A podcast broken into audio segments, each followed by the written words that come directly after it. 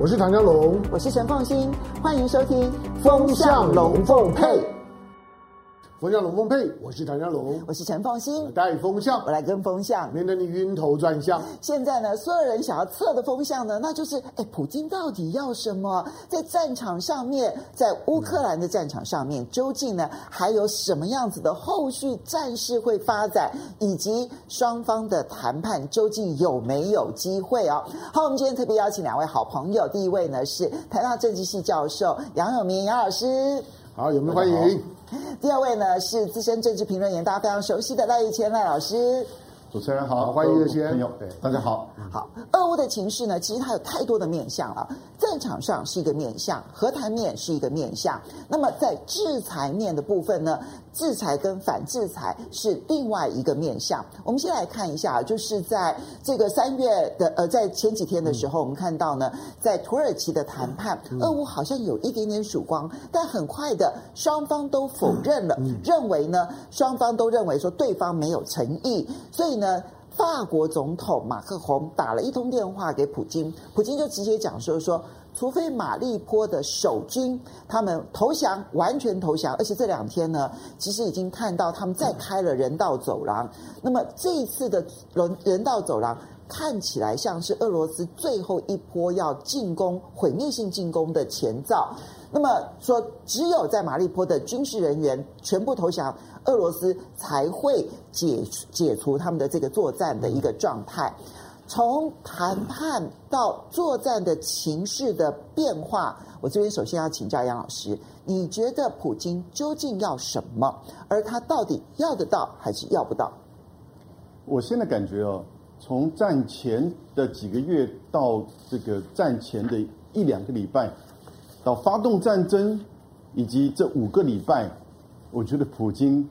其实他要的东西都在改变，有核心的，但是呢，有野心企图大的时候，特别是在刚开始战争的那一个礼拜，然后呢，他现在比较务实一点，也就是我感觉他刚开始的时候，其实大军压境是要做这种强制外交，然后呢，他发现到整个情势变了，他觉得是不是可以一个大军突袭来达成，就是说闪电战。的这种屈服乌克兰的目标，但是结果没有想到，闪电战前面三天是不错，但是呢，乌克兰的军队顶住了。到了一个礼拜之后，发觉到这个战线的打开又过大哦，在地战场上其实有一些这个部队可能往不同的这种方向去。所以杨老师，你觉得一开始的闪电战哦，最后没有奏效，跟普京是不是有一点小看了乌克兰的抵抗能力？这是有一点的，也许在他原先，我刚刚讲，他本来是想要强制外交这种大军压阵，所以他后面没有真的在准备做大军挥军进入乌克兰的后勤，或者是相关的这种大规模的动员的准备。那觉得说呢，也许手上有的这些粮或弹也足够，大概一个礼拜、两个礼拜，大概可以达成这个政治目标的时候呢，大概战争就会结束，但是拖延了。那过程当中，我也觉得战线布得太广。那现在第二阶段就比较务实了，也就是说以乌东为主。那这个乌东现在也看到一个问题，就是马利波的抗拒能力还是蛮强的。虽然我觉得其实马利波这个是这个占领哈，只是几天的问题了，但是持续在那边拖住了在乌东乌南啊的这个部队。因为那个利久姆那边，其实呃，从北方哈尔科夫南下的军队在那边也在准备要进入到整个针对乌东的包围，但是因为乌南的军队又没有办法有效的这个往上，因为在马利波的这个战场上持续的还是有一些步兵在那边也加入，你看来自于车臣啊，甚至利比亚都进来，对不对？因此呢，现在乌东的包围是它的这个重点。你看到的基辅的这个重新的调整，有些部队甚至回到白俄罗斯做重新的整装。那当然，这并不代表就是说，他乌东之后的下一个这个战略目标不会扩大，但同时这个和谈也在进行当中。所以，他现在的目标跟一开始你提到说，他的闪电战是希望说用威吓性的武力，然后在外交上面来逼乌克兰投降。是第一第一阶段，其实这件事情没有达成，对所以呢，当他的战线扩的最大的最大的状况之下呢，没办法持续，他现在把它缩小他的战线。对你觉得他的战线会集中在什么样子的情况之下？他会觉得有那一个见好就收的好，还是他可能永远达不成目标呢？我觉得其实哈，这个见好就收并不是一件很容易的事情了，因为现在都已经这个焦灼形成僵局在那边。那一方面，乌克兰这边也没有什么大规模的那种这种武器攻击性的武器，因为西方运不进来。嗯。但是呢，小武器、单兵作战武器可以持续打这个消耗战的武器，哎，倒是其实蛮多的。另外，放在俄罗斯这边，其实它的地面部队大概也没办法再增加太多，除非俄罗斯决定要去做动员。嗯。哦，但是这个普京在三月十号吧说，他绝对不会再做动员，甚至把一些在乌克兰境内的这个。就是说义务役啊的这个兵啊，把它调回到这个俄罗斯。所以现在在乌克兰内境内呢，我觉得乌东是他的首要目标。那现之前你还记不记得打那个科尔松了之后呢？打完科尔松，他要去打那个就是核电厂。所以在乌南这一块，他在多战线的同时进行。后来发现到，甚至连科尔松这边都遭受到乌军的一些反击。所以他现在可能是要把乌东跟乌南中间，当然关键是这个马利波。然后呢，做这个连接，关键其实要把乌东做，就是说整个实质的占领，因为乌东这边牵扯到，呃，就是这两个省、两个共和国，以及这连接这个克尔米亚的克里米亚半岛，那还有马利波的这整个交通跟铁路的这个要道。如果这边有效的占领，它其实一方面这个可以实施，让它变成就是共和国，寻求独立。或者是说有一些已经开始进行说要并入这个俄罗斯，寻这个所谓的克里米亚模式，然后呢，它可以把它作为一个未来跟持续战争或者是谈判的一个呃根据地，甚至未来的缓冲区。如果真的乌克兰走向中立化，怎么样的中立化，我们现在也不知道，是有武力的中立化呢，还是极少武力的中立化？是跟西方有军事联系的中立化呢？像芬兰跟瑞士都有，对不对？但是呢，这样子的情况呢，至少在乌东可以维持一个缓冲区。不过，这个大概都会有相当长一段时间，我觉得至少还会有这个，我觉得至少四个礼拜、一个月的时间跑不掉吧。所以你觉得那个持续的长期战，可能还要再持续相当长的一段时间。是的。那我们就来看另外一个战场，其实就是制裁的这一个战场。那么制裁这个战场呢，其实西方从第一时间，不管在金融上面，或者是用这个制裁它的这一些啊寡头，乃至于呢，其实对于它的一些出口的商品，那采取一些可能是属于道德性的制裁。等等的，那你说有没有重创俄罗斯的经济？当然有。那这个普京自己都已经承认了。可是呢，现在呢，俄罗斯的反击，其实最重要的一件事情就是要求天然气从今天四月一号开始要以卢布来支付。这件事情对于欧洲而言，会不会在反制裁的过程当中能够有所斩获？戴老师，你的判断？制裁的目的是什么？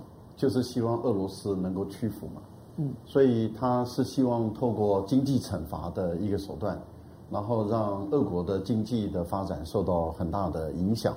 那由于俄国的经济或者民生经济发展很大的影响，内部里面给他们的执政的政府施加很大的压力啊，或者是迫使普京面对他国内的巨大的压力的情形下，最后屈服投降。这个就是啊，这个经济制裁的主要的目的。但是我们看到，从二零一四年啊，北约、欧盟就开始对俄罗斯实施经济制裁。一四年一直到现在二零二二年，俄国有没有屈服？有没有投降？没有。也就是说，普京非但没有屈服，没有投降，那反而在乌克兰发生了这样的一个严重的军事上的。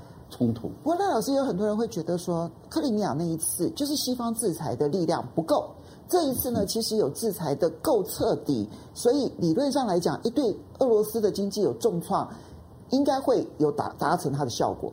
你的看法？呃，我们要看的是这样子啊，你一个庞大的政治经济集团，对于一个小的国家，如果要实施经济制裁，可能会让这个小的国家整个瓦解。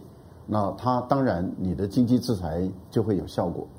可是连朝鲜这样的一个国家，欧美他们对于朝鲜的经济制裁，甚至透过联合国的安理会对于朝鲜实施经济制裁，也没有让朝鲜妥协嘛，也没有让朝鲜投降嘛。对。那么甚至伊朗啊，我们看到伊朗那更明显了，伊朗从过去的经济制裁，一直到伊朗核协议解除半制裁，然后到现在又恢复啊这个完全制裁，那伊朗有没有妥协？有没有投降？也没有。嗯。那。朝鲜跟伊朗都不是大国啊，但是问题就在于这个经济制裁都无效。对俄罗斯这样的一个大国，有一亿人口，国土面积横跨欧亚两大陆，再加上它有人类不可或需呃不可或缺的最重要的这些大宗物资，那您想，您对他实施经济制裁，他怎么可能会因为你这样的一个制裁，然后他就屈服、就妥协、就投降？不可能的事嘛，所以他拥有到目前为止无可替代的天然气、石油、化学肥料。到目前为止，整个国际社会需要量这么大的碳、矿产还有原物料，也就是说，他拥有这一些你无可取代的，甚至大宗的这个粮食，包括这个小麦，包括玉米，包括大豆啊，这些东西都是。不可或缺的这些，那你想，当你对他实施经济制裁的时候，它的反作用力，也就是他要求您刚刚所说的，他要求被俄国列为不友善的国家跟地区，你全部要用卢布来支付。那现在本来还传出说，呃，德国的总理打了电话给普京，然后普京还说啊，这个可以暂缓，但是没有啊。我们看到在昨天的时候。普京已经签署了行政命令了，从今天开始生效。你觉得现在西方啊，就尤其欧洲哈，跟俄罗斯这个僵持，就是说天然气到底要用卢布支付还是不用卢布支付这件事情，现在双方是僵持的哦。你觉得哪一边会先让步？我觉得当然欧洲一定会让步嘛，因为欧洲的企业并不是都是国营企业，然后你政府你要把你的政治的力量、行政的力量压到。你的私人的民营企业，那民营企业承受的巨大的损失，它本身的政治现金不再给你，那你本身你怎么选举啊？那么我们都知道，你的选举就是靠着这些大头给你的政治现金，你来选举，而这些大头不给你政治现金，你如何选举？这是第一个部分。第二个，你用政治力去干扰、去破坏你的国内的自己的企业，而使你的企业那么承受重大的损失。它的整个股市的价格一直往下落，那你怎么办？我们看看卢布，卢布到昨天的汇价八十二点五，哎，对，其实一度来到七十五，哎，我其实有点吓一跳。那就是战前的水平，哎，对，也就是在二月二十四号之前，卢布跟美元的就是这个货币嘛，大概是一比八十。是，那为什么会战前都没有到七十五？是，那为什么会卢布一下子上升到这么高？这代表什么？有很多的企业偷偷的在支付卢布嘛，所以我觉得有几个指标可以看，就是啊，就是这些企业很低调，嗯，然后呢，这个天然气继续供应，嗯，但是卢布一直还是涨在那个地方，没有往下跌，那就是代表有很多的企业它偷偷的用卢布来支付，为什么呢？因为俄罗斯讲得很明白，你支付的方法有两种。第一种方法就是你的企业在俄国设立子公司，你由子公司这边来直接支付。那另外一个办法就是你去寻找这个在 SWIFT 之外的银行体系，而这个银行体系就是设在俄罗斯的公司，那由这个在俄罗斯的你的。啊，这个银行在 SWIFT 之外的银行本身来支付卢布，那其实这个道理就很明白了。也就是说，你透过俄罗斯跟你自己的这个国际的啊这个金融的汇兑系统，而不是经由 SWIFT 的这个金融系统来做这个货币交换。那你把不管你用美元，或是用欧元，或是用日元，我讲的是。被经济制裁或者被列为不友善的国家跟地区，那你就采用这些货币你本身把它钱汇到你在俄罗斯的银行或者是俄罗斯的子公司，然后汇过去以后，他们在俄罗斯的金融市场里面交易买下卢布，再用卢布去支付那个钱，支付他所采购的这个天然气的费用，这样的情形，俄罗斯就继续供应你这个天然气。所以我们目前的判断，如果说继续获得俄罗斯的天然气，而本身卢布又没有下跌，还是继续往上升，那就是代表有很多的公司、很多的企业，尤其是天然气的这一些公司，它秘密的、偷偷的用卢布来支付这一些费用。那当然回避政府的一个查账，那这样的一个情形也有可能发生呢。好，所以香龙，这里面其实两个战线哈，第一个是在战争上面的这个战线，现在看起来。持久战可能会是一个未来的一个面貌啊，可能要在很长的一段时间。虽然俄罗斯已经将它的重心点放在乌东跟乌南，可是这并不代表战争很快的会结束。当然，我们也看到有一些，比如说像斯洛维尼亚的总理，他认为说乌克兰一定会赢，俄罗斯一定会被打垮，哈，这是一种看法。那么第二个状况呢，其实是制裁战跟反制裁战这边，俄罗斯吹吹了反攻的号角。那么，他用他的天然气变成了一个武器。欧洲到底是买单还是不买单？嗯，这两个战场，我觉得这两个战场，但我我的我的看法跟我们两位的两位的好朋友是不太一样。第一个，我觉得俄罗斯一开始在战场上面，这场的战争对俄罗斯而言，我们不能够把它类比于过去的任何一场战争。美国美国进阿富汗，美国进伊拉克，美国是要控制这两个国家，它是全境占领。但是俄罗斯这次进乌克兰，他一开始就不是全境占领，他就是打一场特别行动的有限战战争。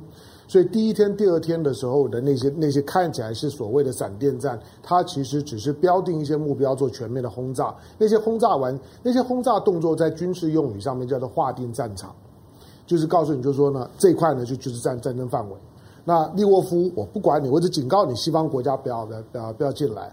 我对呢，基辅在中间，基辅呢，我是我我我是呢围而不打，哈尔科夫是打而不破，唯一呢真的是打到打打到死的那个在在呢在呢就马马利波那个是民族主义的战争啊，是两个民族主义的战争，那个呢是没有话好讲的。所以香龙，你是认定说？普京从头到尾就是设定好这样子的一种战术吗？我基本上认为，到现在为止的所有的战术作为，我还是认为他他就是在在整个俄罗斯所设定的框架。当然，战争是一个。是一个是一个流流动性的概念啦，就是说对方会出出什么招，对方会动用多少兵力，会会会会准备要要负担多大的损失，你不知道。那外在的力量会如何做，你再怎么算也不可能说百分之百，它当然是有变动性。可是总体来讲，今天的战争框架，我认为仍然是在俄罗斯设定的框架。大家认为它会它会变成是非常长期拖延。之前我们讲过了，以俄罗斯所设定的战争目标，它本来就会拖延呐、啊。他一定会在乌东停留非常久，甚至再也不会把乌东吐出来。乌东呢，基本上不只是两个，两个都两个独立共和国，会不会加入到俄罗斯？这两个共和国里面，它不是只有重工业，它是呢整个的乌克兰，甚至全球最主要的油气的蕴藏地。我掌握了之后，其实就算让让你乌克兰，你接下去呢，所有的乌克兰土地我都不管你，乌克兰成不了气候了。嗯，乌克兰主要的立国的经济的条条件都在乌东，乌东没有。重工业都在。对，重工业跟它的能能源的蕴蕴藏天然气的储呃储量，它的石油的储量，那个它在全全世界都排得进前几名的都没有。至于经济制裁的部分呢，我觉得未来面对到我我以前念国国际冲突，我我自己呢，我自己的兴趣，我的我的说硕士论文写的就是经济制裁，我的论文题目叫经济制裁的外交决策分析。但是这一次我，我在我在看呢，就是西方国家，美国带头对俄罗斯的在制裁的时候，俄罗斯可能创造了一个俄罗斯的脱逃术，俄罗斯的脱逃模呃这种模模式，这个脱逃模式很有意思。你看到他，当你在打压我的我的卢布的时候，我用我我我用了两两招，把三个东西串在一起。第一个就是说呢，所有从今天开始呢，买我买我俄罗斯的东西，全部都用卢布支付。但是我知道你们觉得卢卢布呢不可靠，我卢布盯黄金，我变成是把卢布变成金本位啊！金本位是什么？就就就是回回到了一九七四年以前的状状态，回到金本位的状态，就是我用黄金来来保值，我不盯美元，我不盯任何的国国际的汇币，因此呢，没有任何国际的汇价可以直接影响到我卢布。你对我卢布没有信心没关系，你对黄黄金有信心吧？他用五千卢布去盯一克的黄金。对，那我现在就是把卢卢卢布的价位就盯死在那个地方嘛。你不是你难道担心我俄罗斯垮吗？你难道担心我俄俄罗斯会消失吗？不会，我卢布在那里，而且盯黄金，而且我保证兑付。那我如果保证兑付，你想大部分大部分人为什么卢布大幅的反弹？我担心什么呢？我我有黄金啊，黄金甚至很多时候可能比美元更可靠一点。美国放弃金本位是因为美元大幅贬值啊，所以他必须放弃金本位。那今天他就干脆我我不跟你玩你什么是那些什么 SWIFT 的那那套，我盯黄金这个东西串起来之后，黄金、卢布跟原原物料三个杠在一起了之后，那你要制裁我什么？当然了，任何的制裁多多少了，伤敌一万自损八八千，大家都会受伤。但是如果以为用这种制裁的方式会把一个国家的金融彻彻底的毁灭，让那个国家呢内斗内乱，所有的所有的钞票都变成币纸，像是拜登讲的，我把卢布变壁纸，你办不到嘛？你办不到，那战场上你又讨不到便宜。美国过去我们知道，美国之所以可怕，因为它有三套武武器。它有美军，它有美元，它还有它强调的，就是说它的同同盟价值。可这三套的价值，它美军现在不能动啊，美美元现在呢也也也发挥不了什么作作用。它的同盟价值呢，它的同盟国现在意见多得不得了，所以你就发现了，美国虽然声音很大，可是我认为它对乌克兰战战争，它虽然很强硬，可是我觉得它越来越弱势。美国强硬而被动而弱势，是这场战争当中强权国家最重要的特征。好，那我们就来谈这里面的人呢、啊，因为其实我们当然看到这场战争发动了之后呢，其实呃，西方媒体有一个主轴主调，就是普京疯了。要不然就说普京好像有点老人痴呆了，要不然就说他最近的消息是说他被包围了，嗯，所以呢，他周边的人呢不敢告诉他战场上面的真实消息，而且他可能被暗杀，对，呃，对，然后他可能被暗杀，嗯、他内部可能会有反弹，会有会有会有内部的这个推翻他的力量。不过我们来看一个最新的民调，嗯、这个是列瓦达中心。我们要提醒大家注意的就是在呃俄罗斯内部呢，其实有几类的民调，比如说政府有政府做的民调。嗯然后呢，反对党也有反对党做的民调。那我看到政府所做的民调跟反对党所做的民调，那么差距是有的。可是呢，在西方社会里头呢，最相信的就是我们今天要谈的这个列瓦达中心的民调。好。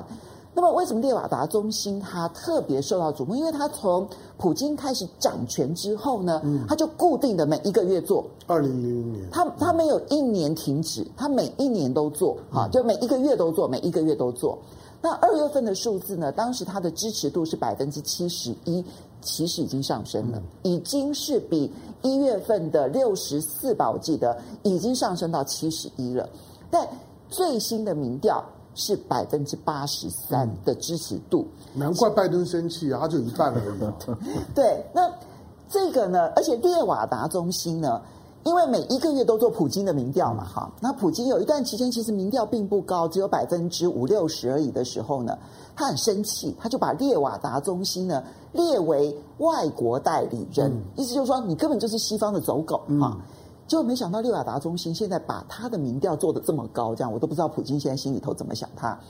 那么，而另外一边我们看到拜登的民调，拜登最新的民调呢，这个发现到说他的民调反而来到了他上任以来的最低。你看到那个绿色的部分呢是。满意度、支持度，然后黄色的部分呢是不满意度。你可以看到，从去年的四月，二零二一年的四月，从满意度百分之六十三，然后已经降到最新的民调，就是三月份的是百分之四十。我这边请教一下这个杨老师，你要怎么去看这份民调？很特别的反映出来，其实，在俄罗斯内部，他对于普京这一个出兵行动，他们是被。都被都被这个蒙骗了吗？然后他们都被假新闻给蒙蒙骗了，所以普京的民调这么高，而拜登的民调这么低呢？我想普京啊，他应该不是一个依据民调在做政策的人，但拜登绝对是啊。那普丁其实这个民调，我觉得可以理解，因为他的民调曾经也说过，也掉到百分之五六十。也就是说，其实他国内对于他还是依照他的政策的表现，啊，跟他的作为，在这次的乌克兰战争，我想不管他内部的新闻是是不是两面都俱成，但至少大家看到，在乌克兰哦，也就是来到于从西方的北约东扩到乌克兰要强力的加入啊，以及同时在这个顿巴斯的这个战争打了八年，乌东地区讲俄罗斯语的俄罗斯裔的人遭受到来自于乌克兰军队的这样子，就是说攻击。维持八年时间，死了一万四五千人，绝大部分是乌东讲俄罗斯语的人。然后呢，我们也看到了，就是说他攻打这个呃马利波、亚速营这些这些资讯都会呈现呈现在俄罗斯人民的面前。所以你觉得俄罗斯人对于这次的出兵本身是觉得有道理的吗？我觉得出兵本身、战争本身哦，有一点让俄罗斯人自己都意外，让国国际都意外，对不对？可是呢，当他出兵呈现越来越多的这个现实跟事实的时候呢，我讲乌克这个俄罗斯人呢，越来越了解，其实大概也只有出兵这一方式。那尤其最近拜登都说要让这个普丁下台，我想这个讯息一定在乌克兰在俄罗斯境内有做很多这个报道。那俄罗斯人更了解，原来美国就是要来去这个改变我们这个政权啊。然后我们的这个领导人，这个不管你当初是不是支持他，但是呢，呃。是要由美国来决定，所以这场战争呢，已经变成一个俄罗斯跟西方或俄罗斯跟美国之间在乌克兰的一个这个战争。那当然，这里面牵扯到的很更复杂，是乌克兰境内的这些俄罗斯语或者是说反俄的这些纳粹或者是乌西的这些人的这个斗争。那因此，拜登的这个情况呢，就刚好相反。他呢，其实一开始的时候呢，这个因为他过去有个通乌门。记不记得他儿子亨特拜登？亨特、嗯、对。然后呢，他的前任这个川普特朗普有一个通俄门，这个在美国哦，这个两党政治很少出现呢，因为一个国家或者是因为关键都在乌克兰嘛，嗯，关键都在乌克兰的天然气啊，乌克兰的相关的这个事情，所以因为这一个国家或俄乌之间，而使得美国的两党政治在这个前后的这个竞争当中啊，变成影响选举。甚至影响这个对外政策的关键因素，我觉得其实大家都要思考，我们这个战争越来越呈现了，这个俄国俄乌战争呢，会不会也是美国的两党两党斗争的延伸的产物之一呢？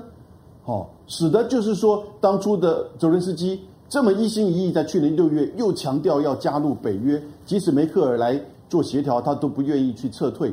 然后呢，当大军压阵的时候呢，这个美国不断的警告，但是从来不去做外交的这种折冲。所以杨老师，你觉得呃，俄乌战争在美国内部其实是会有这一种党派的政治解读的不同的？当然的，我觉得其实现在共和党哦看这个事情，呃，许多的主流的主流的共和党媒体，比如说福斯电视台，比如说有一些这个共和党人主要看的这些媒体，你看到越来越多这个多媒。多这个层面的这个报道，只不过是因为美国的主流的媒体呢，比较倾向于拜登跟这个民主党的，似乎就把这个东西变成一种善恶之分，哦，好像就是侵略者，我们只是请惩罚谴责侵略者，就像来这个指责中国大陆同样这种情况。但是当这个呃乌克兰战争背后的因素越来越多呈现出来之后呢，大家就发现到其实是你不讲，比如说针对这个天然气。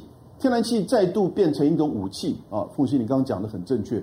那尤其是在欧洲国家，不可能没有俄罗斯的天然气。对，这个船也不够，接收站也不够，储存槽也不够，对，对不对？那都要几年之后，就你少了那个天然气管来的天然气。呃，然后呢，中东运船的这个 LNG 船哦，其实是不够的，不可能。那中东国家也不可能增产，有增产也不够取代，就是说这个俄罗斯的天然气。那你难道？不用天然气，天然气在这个气这个室温效因为是效应情况之下，又是一个现在最好的啊使用的这个能源。过渡的能源，对。对，所以也就是说，我觉得德国、法国和美国一定会越走越远。在什么问题上？在是不是持续的对俄罗斯的制裁，以及持续的对乌克兰强力的军事的援助啊？同时，德国、法国会会更积极的去扮演折这个斡旋。或者是促使和谈的角色，肖兹就说了：“我愿意做你的保证国，对不对？”那俄罗斯愿不愿意，可能那是另外一回事哈。嗯，那这个时候呢，我觉得普京其实他就很清楚啊，怎么会有人说这个普京这个脑袋好像这个这个帕金斯？这个是多么清楚的一招啊！对不对？卢布用卢布怎么？一方面是稳住他自己货币的稳定，他的金融跟他经济就不会受到制裁的这个影响。另外一方面呢，用这个俄罗斯天然气银行的方式来去兑换这样子一个欧元跟卢布，那欧元一定贬值嘛，对不对？欧元在继续贬值的情况之下，通膨会加深，然后呢，天然气会不稳定，预期心理之下，现在更严重的通膨。你现在看到欧洲许多事实上。买油在排队，甚至面包都有在。听说有一些地方啊，都在做补给，这个配额的这种方式。其实，在这个压力就越来越重。埃及跟土耳其就是如此。对，对那粮食的问题，接下来还有粮食的问题、矿产的问题。俄罗斯、乌克兰的矿产，甚至在半导体的制造当中使用的这个，就是说这个所谓的气体都会用得到。我们过去都不知道这回事。这些东西要，慢慢慢的会浮现的时候，欧洲国家就会跟美国。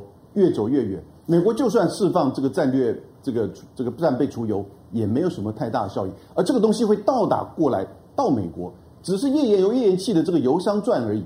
但是呢，美国现在的这个 CPI 指数是多少？我想这个三月份的大家现在都不敢去问，一定是超过百分之八以上。对，对最新的数据啊，其实他们最重要的就个人消费物价指数呢，又创了四十年的新高。嗯。所以回到刚开始你问的问题，现在拜登呢？他就要看他的民调，因为年底要选举了。如果现在对俄罗斯这样子持续的这种压制、制裁，然后呢，造成美欧之间的分裂，欧洲人民过不好，美国人民现在开始情况不好，他的这个支持率就会开始出现问题，主流媒体就会开始出现不同的声音了。然后呢，他的民调，你看今天这个民调是，川普如果现在跟拜登今这个礼拜选的话，川普百分之四十七。拜登百分之四十一，哦，所以也就是说，其实现在我觉得美国他白宫现在开会一定很紧张，问我这年底怎么选，我二零二四怎么选？这个战争在乌克兰，我们要怎么去因应改变？好，这边同样请教一下赖老师，因为在我们台湾，我们就很了解，就是民调这件事情，其实对每一个国家的领袖都是极为重要的哈。我相信，就连普京，其实他也应该很在乎这些民调，否则他不会把列瓦达中心列为外国代理人。是。好，但是呢，在俄罗斯的这个部分呢，其实我们本来接收到的西方讯息都是说啊，普京快下台了，因为呢。嗯俄罗斯人民民不聊生的一个结果，其实就会出现推翻普京的力量。就没想到你看到最新的民调，它不但没有降，反而是升的。我要提醒大家，不是只有列瓦达中心如此，那他们政府做的民调当然也是这个这个倾向。其实就连他们的反对党所做的民调，对于普京这一次的特别军事行动支持度，其实也都超过五成。就反对党所做的民调也是如此的。好，那。如果在俄罗斯内部对普京的支持度还是居高不下，那你这边可能不见得能够透过他内部的力量推翻普京。可是另外一方面，你看到拜登的民调其实反而是下滑的，好，反而是来到了四十。而且刚刚这个杨老师提醒了，就是说最新的民调，诶，我有点意外耶，因为我觉得在这一次的战争当中，普京其实在。美国民众的心目中，其实已经是最邪恶的领袖了。而这个川普不断的说他跟普京很好，理论上来讲应该波及川普才对，就没想到现在如果要投票的话，川普的支持度反而是超过拜登的，这个会让拜登恐怕压力会更大。怎么去看这些民调背后可能对于很多政策方向的影影响？好的，我觉得先来看一下欧美啊，他们这次的媒体。他们对于俄乌的冲突，他们的报道，我觉得他们彼此之间有一个铁律，这个铁律就是凡是不利于乌克兰的都不可以报道，凡是有利于俄罗斯的都不可以报道，啊，所以他们没有所谓的真正的新闻自由，啊，我觉得他们一直守这个铁律，所以讯息就产生了很严重的偏差，也很严重的误解，而且呢。他们很明显的，他们涉嫌啊，欧美的这些媒体，尤其是大的媒体，他们都涉嫌在愚民他们自己的国家的人民跟他们的民众，所以欧美的很多的民众，他们本身受了他们的媒体所愚民，啊，他们对于很多的国际的局势反而认识不清。那我们来看一下，您刚刚提到的，为什么美国他们的挫折感，就是说拜登的民调支持度一直在往下降？对啊，我觉得第一个部分里面就是美国人的严重的挫折感。那这个挫折感是来自于哪里呢？来自于他们发现拜登的拜登跟他的团队对于普京所做的任何一件事情，他基本上是无效的。事情做很多，动作做很大，但是是无效的。所以他的这种挫折感会反射在这个拜登身上。第二个，他们发现美国政府也好，或者是北约政府也好，他们在俄乌的问题上面，他们呈现出来的是无能的一个状态，他们束手无策，他们任何事情都做不到，也都做不了，也都处理不了。所以他们看到的反而是。这个俄乌的冲突给他们自己已经带来了严重的伤害，为什么呢？您刚刚提到了，连美国自己本身的油价都在高涨。对啊，所以他们的能源、天然气、油价，美国自己本身都在高涨的情形下，物价一直在上涨，物价一直在上涨，迫使他们的联准会必须要更走向鹰派。快速升息，对，要尽快的要升息，而且次数可能会超过五次以上，都说不一定。这样的情形，很明显的，也就是物价已经变成啊，这个一个非常可怕的一个怪兽，在准备侵袭的美国。而美国的政府目前来说，他们已经没有办法再印钞票了。美国政府的的债务本身也使他很难再承担了，再加上联准会要把。这样的一个热钱往回收的时候，未来的股市飘摇动荡不安。所以我们看到任何一个讯息，就是股市往上、股市往下，这样子一个大幅度的一个波动。我觉得生活在美国，他们出呈现出一种相当的不安全感，在经济上、在民生上的一个相当的不安全感。再看到他们的政府束手无策、无能的一个状态，当然拜登的民调支持度就一直往下降。那我们来看看俄罗斯，战争没有发生在俄罗斯，哎，战争是发生在乌克兰，所以俄罗斯的全境，他们基本上的人民生活如常。那我们说啊，他的这个经济受到重挫，那是我一直在强调，是西方的媒体跟舆论，因为俄罗斯它本身的粮食供应，它自己一点困难都没有，所以它不会有缺粮、缺油。缺天然气、缺能源、缺原物料的状态，它完全不会有这个问题。那不会有问题，那只有卢布往下重贬的时候，物价会上涨。可是这个中间才短短的一个月而已，对，又回来了。现在回到战前对，又回来了，又回来的情形下的话，当初抛卢布的这些人，他损失惨重。那卢布守住的人，他本身并没有受到很大的伤害。所以我觉得，在这个部分，第一个。俄罗斯人他们的生活如常。第二个，经济短时间的波动又回来了。然后第三个，物资并没有缺乏，也就是说，在俄罗斯的基本的民生物资并没有缺乏，所以他们的人民的生活的影响跟冲击跟改变并不大。好，所以他们人民所受到的冲击，可能还没有土耳其、埃及的人民受的冲击大。对。然后最后一点是在哪里呢？对俄罗斯人来讲，他们看得好清楚。我们刚刚强调了，普京的政治目标没有，目前来讲还没有达到，可是他的部分的军事目标都达到了。例如说，克里米亚半岛，那么早就被俄罗斯他们收回去了嘛？哦，他从独立共和国，然后到要加入俄罗斯联邦，然后俄罗斯国会通过了，普丁批准了，但是问题是克里米亚半岛的经济发展一直受到限制，原因在哪里？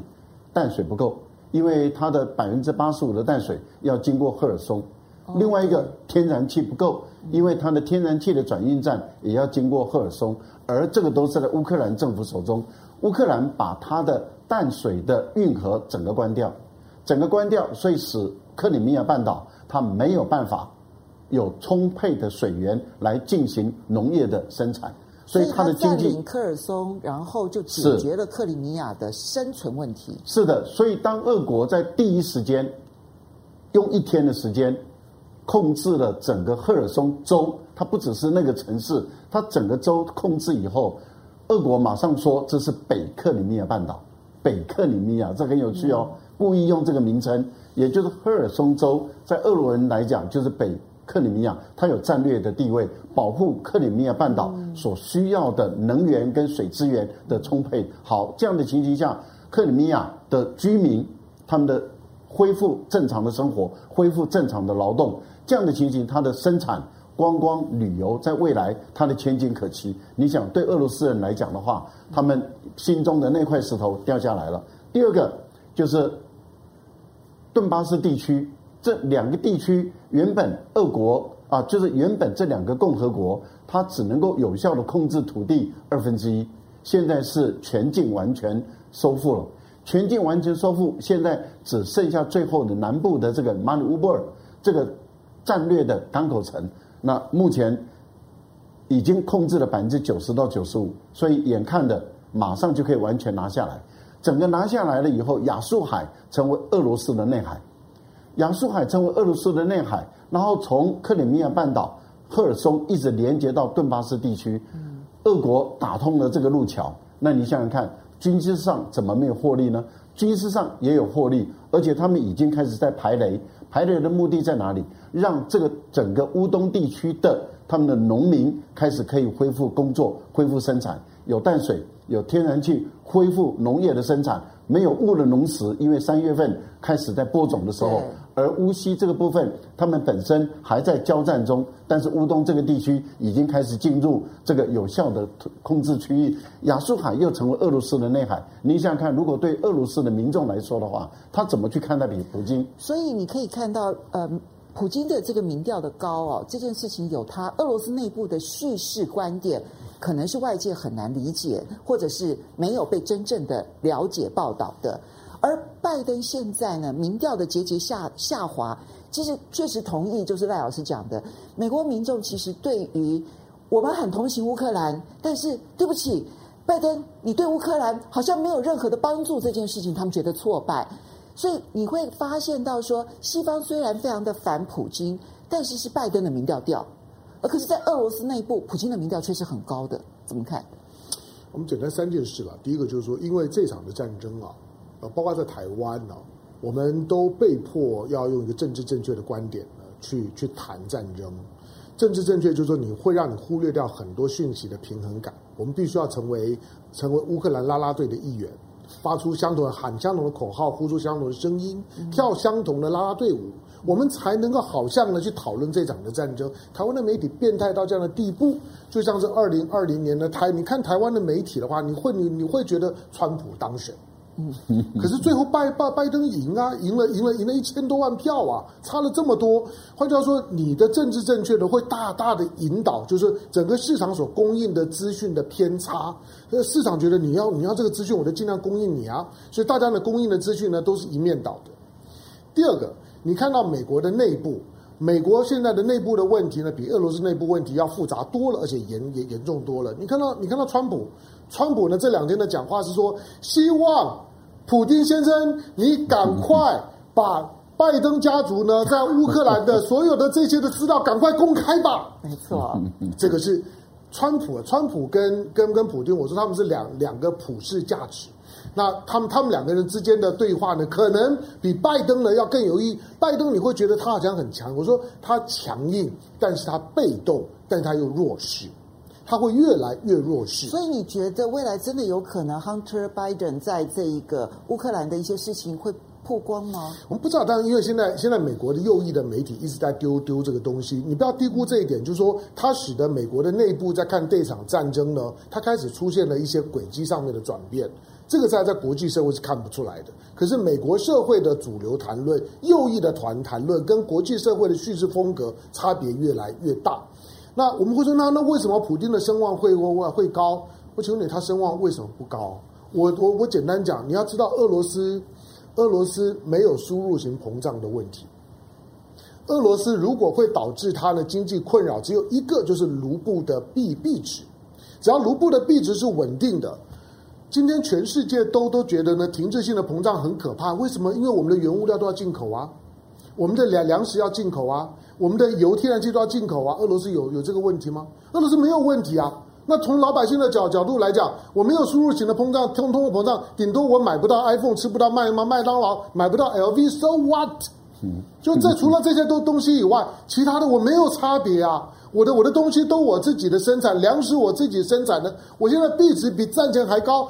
你从币值的角度来讲，你甚至可以说，俄罗斯人会觉得，哎，我现在生活好像比上个月还要好一点，因为我的我我的我的币币值还更高了一一点，没有没有没有缺，就是市场上面没有匮乏的问题。美国有这个问题啊，美国的通膨都是七以上啊。不过俄罗斯内部通膨也蛮严重的。它的它有，但是呢，那是之前呢在币币值上面激烈变动，战争发生初期都会有通膨，因为大家不安全嘛，所以就会开开始抢。可是当它稳定下来了之后，你就发现我可能比美国的这些的老百姓对生活的感觉更稳定、更牢靠一点。所以千万不要低估了俄罗斯在这件事情当中抗压性，因为它的原物料、它的粮食，战争没有在它的本土发生，它有什么好好担心的？乌克兰会留下一个最大的问题，就是真正的问题还没有开始，而是战争结束了之后。普丁呢，很公平的，他留了一半的乌克兰的烂摊子，让你美国去去处理。请问你美国要如何处理剩下的那一半的乌克兰？好，我们来先回应几位好朋友的这个留言啊。圈一致，谢谢你的抖内，还特别要问说，那冷战时候西欧应该它的天然气不是由苏联提供的吧？为什么那时候西欧可以承担这一些类似的天然气短缺呢？两位有没有人愿意回应这件事情？我我我简单回应好了，其实这个东西我也留意过，因为第一个在当时没有没有温室效应的问题，没错，没有碳排的问题，这是重点。其实那时候用煤发电就很多了，当时用煤煤发电供供暖，然后呢也也没有核能方面的问题，对，所以在当时它都是传统能能能源。是，但是有碳排之后，它必须要提高天然气的使用。天然气的这个嗯重视啊，其实是在这个气候变迁这个议题受到重视之后，才开始变得很重要。要的好，张飞，谢谢你的抖内。他说，俄罗斯以一国之力牵制着欧美四十五个国家的能源跟国防，又把非常严重的难民问题推向欧洲。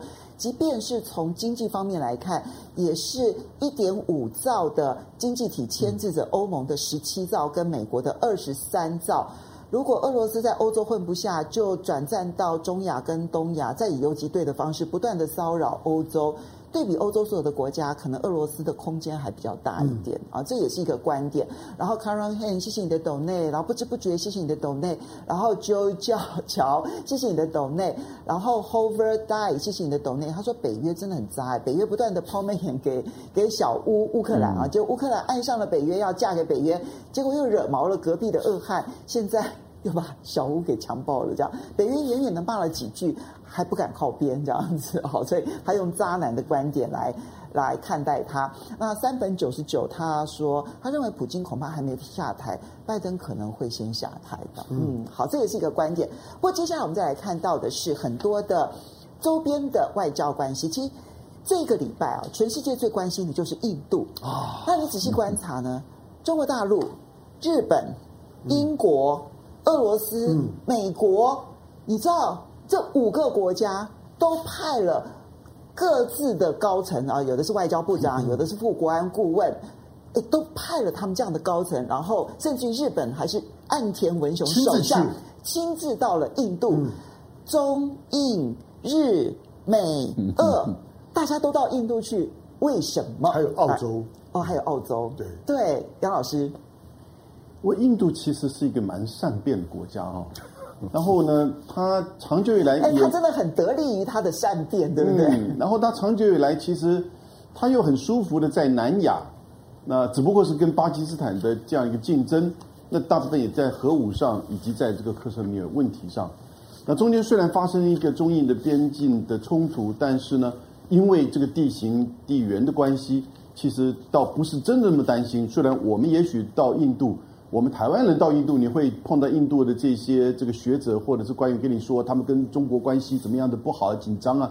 但那个都是他们在跟你做宣传。那印度人真的是因为印度教没有圣经哈，所以每一个人每一个派别都会去要去解读啊辩论，所以印度人很喜欢辩论。那我以前跟很多印度人开会，我刚开始不习惯，哇，他喜欢打打断我的话，然后一讲讲很久。做主席的这个功力就很重要了，因为你要让他能够这个就是说适而适适而可止。可是呢，他发现到，我后来发现到，哎，你打断印度人话，他也无所谓，因为他喜欢跟你辩论，从小就是如此，所以他也善辩。那他也知道他所处的这个地方呢，其实除了这个巴基斯坦之外，太大的威胁并不多。没有威胁，你知道吗？印度的这个海岸巡防的队伍啊，非常的弱。哎，这个这个国家两边都靠海嘛，对不对？印度洋不是吗？可是它对于来自于海上的这种威胁啊，非常的这个弱。那只有大概象征性的，现在应该是一艘航空母舰。因为它海上其实也没有威胁。但是呢，这里面有个关键出来了。我刚刚讲到，他跟巴基斯坦之间呢，那是世仇啊。然后呢，尤其现在这个莫迪，他对穆斯林其实是带有非常大的意见啊，甚至有相当程度他是反穆斯林，也被人权团体甚至被美国给指责，他有相当程度在过去做省长的时候的一种迫害穆斯林的这个记录，还禁止他入境美国，一直到他做总理之后。那巴基斯坦跟中国大陆关系非常密切啊，这个巴铁兄弟嘛哈，所以呢，来自于印度他自己本身在冷战到现在整个军事以及武器的建构都是苏联到俄罗斯。早期在冷战的时候，百分之七十它的武器是来自于苏联，那冷战之后现在是百分之四十九，就一半。它虽然也有美国的武器，它也有其他的武器。可是呢，主要的这个架构还是俄罗斯，因此我们后来发现到，印度只有跟一个国家哦，诶，那还真的比较铁杆，那就是俄罗斯啊。同时，这个过程当中，你就看到来自于能源以及就是粮食，它也依赖俄罗斯。那因此，他当然也非常的聪明，呃，了解到在这个过程当中，他可以去从中得利，同时呢，又去确保跟俄罗斯之间这个关系。以及呢，在军事上，如果他今天跟着美国去一样制裁俄罗斯，你想想看，他接下来跟巴基斯坦这种军事武力的比较，对不对？怎么可能去维持到他现在的这样子的一种优势呢？或者是说，他这个呃，跟中国大陆在边境问题的这个过程当中，但是这里面又很微妙的是，因为中俄关系的这个改善跟深化，所以他也知道现在中印俄这个这一段话，事实上是中俄联合声明。的整个内容当中，最后一段就讲到中印俄三国的这个体制哦，所以我想印度也了解到，他在这个区域的利益其实应该是可以这个左右逢源。是老师，你刚刚讲的这一个就是中俄联合声明，其实是今年二月四号的时候的这个嗯，普京跟这个习近平当时的中俄联合声明，是里面其实最后一段提到了中印俄三方的这个关系，对不对？对。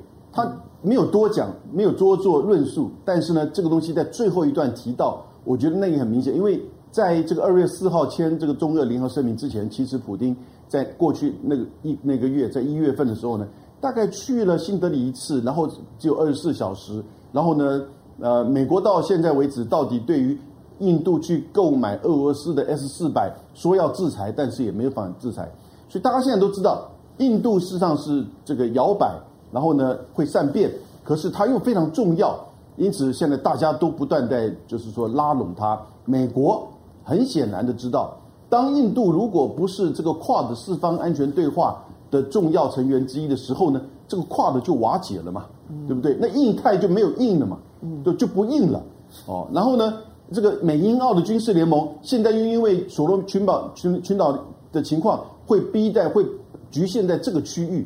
所以，他还是需要印度在这边的角色，连接太平洋跟印度洋，然后呢，以及去牵制啊中国大陆可能在就是说这个边境，或者是在整个担心印度如果都被中国大陆的供应链吸引进去，你想想看，印度现在已经正式世界第一大人口十四亿，超越中国，可是呢，他去年跟中国大陆的贸易，你知道只有多少？一千两百五十五亿，哇，那那那是大概几十年来第一次破千亿。对两两个这么大的国家贸易只有一千两百五十五亿，听起来很多，但是中国跟东南亚去年是八千五百亿，跟欧盟是八千两百亿，跟欧盟在今年一二月都一千三百呃五十亿左右，两个月就超越中印之间的就是说去年的贸易，这表示什么？这表示未来。如果中印之间能够做更密切的连接的时候，那印度会完全的靠向中国去。但印度也知道这是它的方向。我们最近红海啊，台湾的红海公司就说，对于在印度投资做半导体供应链是有信心。是，那你可以想象，红海去投资做半导体供应链，他会去跟谁去整合？那一定是跟中国大陆的整个半导体供应链去做整合嘛，嗯，对不对？所以这个就是为印度现在也看到它的这个方向，也就是说，其实特别在这乌克兰战争当中啊，已经形成一种美国跟西方集团对抗的中俄的亚洲集团。这亚洲集团也许包含伊朗、巴基斯坦，好，或许北韩，然后呢，印度、东南亚，这都比较是维持传统的不结盟。但是呢，也不选边。可是，在经济上，在产业链上，很清楚，它是会跟“一带一路”和中国的这整个产业链啊去做结合的。好，我们同样请教一下赖老师。刚刚其实提到的，就是在政治上面的拉拢啊。那么中俄其实呢，去拉拢印度。那现在当然有俄罗斯来讲，某种程度感谢印度的支持，因为那么可是另外一边呢，日本、英国、美国，然后澳洲。拉得动吗？但另外一方面，其实我们看到印度其实真的有很多的好处诶。你看到他从这个三月份呢、他买俄罗斯的原油就已经是去年他跟俄罗斯买的原油的一半了。嗯，事实上，如果你从他战争到现在他所订约的那个原油来看的话，其实已经达到八成了。那价格是很便宜的哦，价格是比他这个一般的期货买到的价格还要低一桶三十五块美元，这差非常的多哦。然后第二个，其实印度内部的民情似乎同情俄罗斯的，或者是讨厌美国的。在这一次反而有点爆发出来哦，我们看到印度有一位主持人，其实这个主持人本来就是非常善于辩论的，好，他邀请各国的专家，就是专门来跟他辩论的哦。他现在非常红，他很红，他就不断的斥责这个美国的教授说：“你们凭什么教我们印度要做什么事情？你们在全世界做了哪些哪些哪些事情？”所以有印度得到的好处，也有印度的民情的问题。呃，是这样的哈，因为。印度虽然是人口大国啊，那么人口数呃赶上或者是超越中国大陆，因为印度的统计资料是有问题的。但是我们都知道，它的人口应该已经到十三、十四亿，至少到这么多啊。人口这么多，然后当然现在的人口红利还是存在，但是问题就在于印度太穷了。印度由于它的种族、社会结构，还有就是社会阶级结构等等。我们看到印度的基础设施啊都太弱了，所以印度普遍贫穷落后，而且非常的落后。它本身对于美国不会构成挑战，至少在二三十年、四五十年不会对美国的国家安全构成挑战。由于它不会对美国国家安全构成挑战，而美国的战略很明白的知道，全世界目前只有一个国家，因为俄国只是一种啊。严重的急速性的威胁，也但是他认为这个威胁不过就五到十年就没有了，而他认为未来长期对美国最大的挑战者或是威胁者，其实就是中国。嗯，那主要的是中国是人口大国，中国重视教育，中国的民生基础设施的发展完善，再加上一点就是中国是全方位的发展，啊，它不只是大学高等教育都在成长中。那么我们也看到它的完整的工业体系也还是继续在成长，甚至不管是深圳、上海、北京等，你看到高科技的园区，那么也一直在快速的成长。所以对于美国人来讲的话，他知道在未来唯一能够跟美国较量的，或者是会超越美国的，就中国大陆。我讲的是全方位，嗯，不只是经济、科技啊各方面。但是在这样的一个情形下，对于美国人来说，他当然要拉拢印度，尤其是要封锁、遏制中国在丝绸之路海上生命线的安全的时候，他不得不拉拢印度。好，那这一次会不会形成一个变数，就是他拉不动印度，相反的可能会把印度推向中俄呢？呃，也不会。你看，美国对印度就很包容，印度不管再怎么去骂美国，对，或是印度不管再怎么样态度，就是说。而且很高调的说，我要用最便宜的价格买俄国的天然气，他的问题就出在他太高调了。对他，他故意的，他很高调的，他有点就是恃宠而骄了。嗯，反正你就是要宠爱我了，你又能怎么办啊？所以你可以看到印度的一个态度就是我很高调，而且呢，我绝对不会制裁俄罗斯，而且呢，他还故意的去刺激一下美国，说，你看，我马上邀请王毅到我们家来访问，而且我用高规格的方法来接待。如果你敢对我怎么样不礼貌，我就跟中国大陆更靠近一点。你可以看到，印度是在打这个牌，因为他知道我现在最宠爱嘛。反正你日本人、澳大利亚、你美国、英国宠爱我，宠爱到不行，那我爱怎么撒撒泼，我就怎么撒泼，你又能奈我何？所以我觉得印度在这个部分里面，他拿捏的还不错。但是问题就是这些还是小利啦。我觉得最大的利是看你整个国家的总体国力的发展的速度、结构是不是够扎实。以目前来讲，印度赚的是小利，但是我个人认为，中国大陆目前来说的话，它。走的是大力，所以你看，海湾国家络绎不绝的在一月到中国来访问。二月的时候，冬奥的时候，全球丝绸之路的重要的这些五大洲的各重要的关键国家到北京来访问。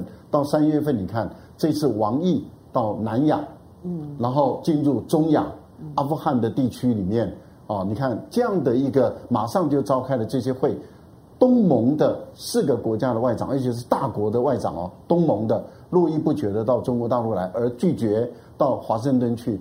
你可以从这个角度来看，中国大陆的这个外交打得比较夯实了。我觉得要未来一个国家的发展是要赚大利，而不是赚小利。好，这个印度这件事情现在形成了英美呢很大的一个难题哈。那这个难题如果不突破的话，其实。